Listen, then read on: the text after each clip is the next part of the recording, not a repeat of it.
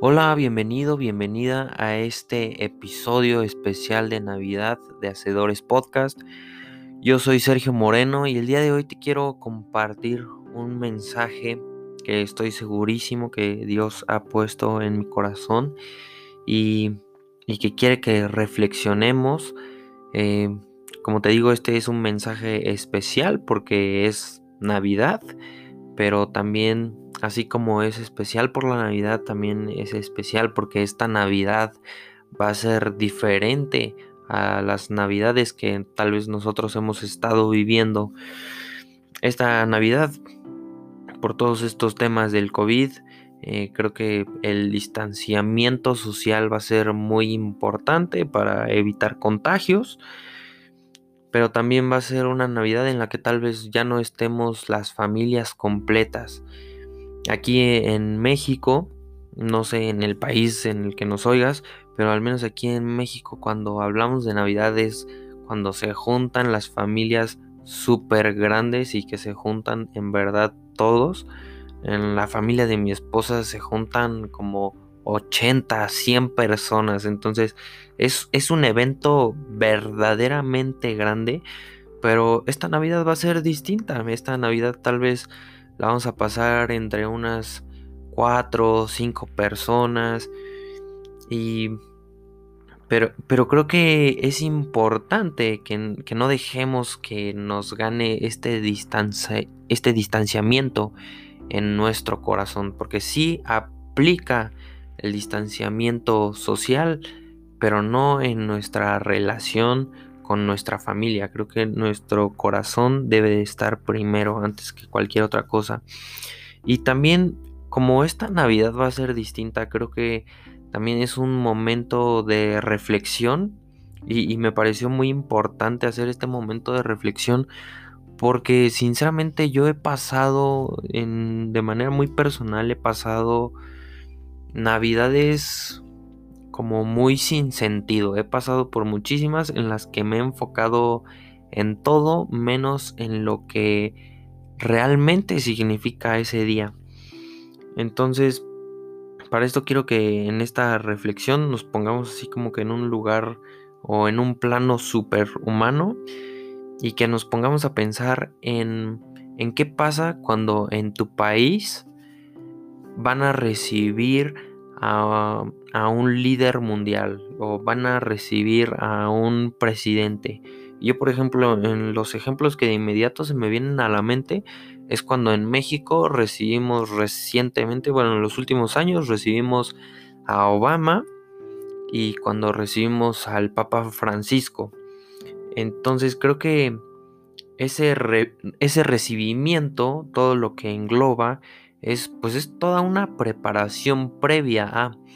Entonces, aquí en México, por ejemplo, pues el gobierno seguro estuvo haciendo un trabajo enorme para recibirlos, pero ante los ojos de la sociedad o las apariencias, lo que nosotros podíamos ver era de que pues se estaban pintando las calles por donde iban a pasar, los pavimentos de donde iban a pasar estaban de verdad perfectos, lo que es raro que nosotros veamos aquí.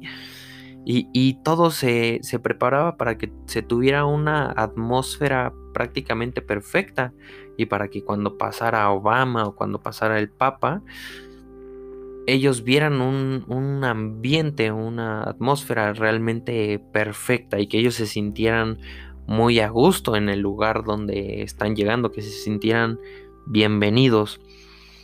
Y pasa algo similar cuando se prepara el nacimiento o la llegada de Jesús. Nada más que no se prepara del mismo modo. Es decir, no se prepara en un nivel, digamos, sobre la tierra, sino que se prepara en un nivel espiritual, en un nivel por, por los cielos, por el reino de los cielos de Dios. Entonces, esta preparación para recibir a Jesús se empieza precisamente por Juan el Bautista, el que bautiza a Jesús en su momento. Pero, pero es precisamente eso. No, no se preparan las apariencias, no se prepara una suite súper bonita para que llegue María y para que se ponga a gusto, para que se sienta bien en el lugar donde van a ser Jesús y no preparan una camilla así, la mejor camilla para que puedan poner ahí a Jesús, no se preparan los, los mejores doctores, las mejores parteras, la mejor anestesia, o sea, en realidad lo que Jesús quiere preparar para su recibimiento es con, esa llegada de Juan es precisamente preparar el corazón de las personas para que llegue Jesús. Porque de algún modo Juan el Bautista iba a dar un mensaje de contracultura, iba a empezar a dar mensajes sobre la salvación, sobre el perdón de los pecados y sobre la inmensa misericordia de Dios. Iba a dar buenas noticias, iba a dar nuevas noticias, pero iba a dar una contracultura. Y Jesús lo que quería preparar en ese recibimiento era precisamente el corazón para que ya estuviera un poquito entrenado para el momento en el que él llegara ya no estuvieran como que en ceros. Después vamos a hablar sobre la, la bienvenida. Y esta bienvenida pues obviamente cuando, cuando llega Obama, cuando llega el Papa, eh, se da una bienvenida en grande. O sea, el, en ese momento nuestro presidente va a recibirlos al aeropuerto. O sea, de inmediato cuando ellos bajan de la escalera de su avión, el presidente está ahí para recibirlos. O sea, y es una bienvenida en grande, es un evento que es televisado en todo el país. Sin embargo, también esa bienvenida, ese momento del nacimiento de Jesús, también es totalmente distinto a lo que nosotros podríamos decir la bienvenida a un rey. Pero es que este rey, este Jesús, en realidad, él no vino a este mundo para ser servido y esa es una diferencia increíble. Porque Él no, viene a, ser servido, sino que Él viene a servir para nosotros. Él no viene a que nosotros le preparemos todo, sino que Él vino a preparar todo para nosotros. Y Él, y él lo dice muy claro, es que eh, mi, mi, reino no es de este mundo. Entonces también e, eso cambia la perspectiva total de esta bienvenida. Y tal vez la tierra no estaba lista para darle la bienvenida a Jesús como de verdad se merecía, pero lo más importante es que los cielos, el reino de Dios, ese reino sí estaba totalmente listo para darle una bienvenida a Jesús aquí en la tierra. Y una vez que nace Jesús, algo que pasa después es compartir su bienvenida. Entonces, cuando, nos, cuando nosotros en este plano de, mundo o, lo que se hace cuando llega una persona importante a nuestro país, es que pues se invitan a todo tipo de personas, o sea, políticos, empresarios, personas que se manejan en, en, niveles como muy importantes en el país, se invita para que puedan conocer al Papa, para que puedan conocer a Obama, a, quien sea que sea así como que muy, muy importante, lo, lo invitan, ¿no? A, a, su bienvenida, lo invitan a alguna cena y así. En cambio, Jesús cuando nace, de inmediato un, un ángel se les aparece a unos pastores. O sea, Jesús no invita a reyes, no invita así como que a los más importantes ante la sociedad. O sea, Jesús invita a unos, a unos pastores. Bueno, o sea, no es Jesús directamente, pero sí es un ángel que va, se le aparece a unos pastores y, y les les habla sobre que el, Salvador ha llegado y les dice dónde está, les dice está en Belén y lo van a encontrar, este, ya, este, lo van a encontrar con, su pañal y va a estar en el pesebre. Y estos pastores de inmediato salen corriendo, o sea, ya no se dice lo, lo que hacen con sus rebaños y hay como que lo aseguran y ya después se van, sino de que de inmediato ellos salen corriendo a conocer a Jesús. Y, aquí también nos habla sobre que Jesús no quiere invitar, o bueno, sí, quiere invitar, pero lo primero que ve Jesús para invitar a alguien no es precisamente su cargo político o económico en el mundo de los negocios o de lo que tú quieras ver, sino que Jesús lo primero que ve para, para, invitarlo es un corazón dispuesto. Alguien que de inmediato ahí dejó el rebaño aventado y que dijo, no, vámonos a Belén y vamos a conocer a este Salvador. Jesús lo primero que busca es ese corazón.